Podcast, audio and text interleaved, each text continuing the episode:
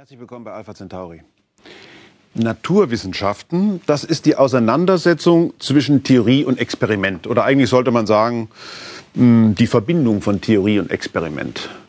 Wenn Menschen Naturwissenschaft betreiben, dann hat es natürlich auch was damit zu tun, dass Menschen eben keine funktionierenden, perfekt funktionierenden Maschinen sind, sondern dass sie Visionen haben, Hoffnungen, Ängste und natürlich Wünsche.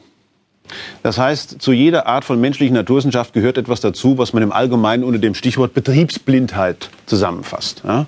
Also mit anderen Worten, eigentlich hätten die doch sehen müssen, dass sie haben es aber nicht gesehen, weil der Blick war ein außerordentlich eingeschränkter. Das Thema der heutigen Sendung, da geht es ein bisschen um Betriebsblindheit. Ja? Und zwar deswegen, weil man offenbar gewisse Dinge einfach sich nicht hat vorstellen können. Und dann kam es zum echten Knall, es kam zum Phasensprung und äh, auf einmal hatte sich die Welt verändert. Und diese Weltveränderung, die hat in diesem Fall mit einem Begriff zu tun, äh, den man im allgemeinen Leben mit äh, Betäubung zusammenbringt, nämlich mit dem Äther. Das Thema der heutigen Sendung ist, was war der Äther? Ja. Wobei ich darauf hinweisen möchte, dass die Vergangenheitsform, die wir hier verwenden, eigentlich nicht ganz korrekt ist, denn wir haben heute auch unseren Äther. Allerdings hört er sich ein bisschen anders an, sieht ein bisschen anders aus, wird in andere Worte gefasst. Der Äther. Also ursprünglich begann alles, wie so vieles in Naturwissenschaften, mit den Griechen.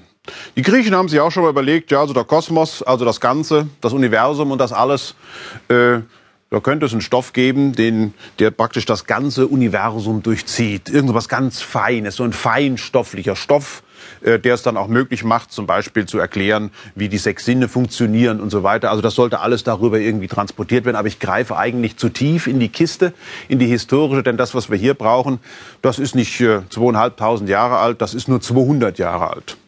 Anfang des 19. Jahrhunderts war nämlich bekannt geworden, dass Licht, also Licht, sich wie eine Welle verhält. Ne? Young und Fresnel hatten festgestellt, Licht verhält sich wie eine Welle, es gibt Beugungen, es gibt Interferenzen. Also es war klar, Licht ist wie eine Welle. Ne? Obwohl der Newton ja noch gedacht hatte, äh, eine ganze Weile davor, hatte Newton gedacht, dass Licht sich aus Teilchen zusammensetzt. Wie wir natürlich heute wissen, hatten alle recht und haben alle recht. Licht ist sowohl Welle wie Teilchen. Aber wir bleiben mal bei dem Wellencharakter.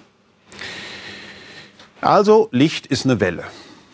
Wellen, so dachte man im 19. Jahrhundert, Wellen brauchen ein Medium, in dem sie sich ausbreiten. Typischer Fall, Wasserwellen. Ne? Wir haben so einen Wasserteich vor uns, alles schöne, klare Oberfläche. Wir werfen einen Stein rein. Der Stein ist der Erreger, Wasser ist das Medium.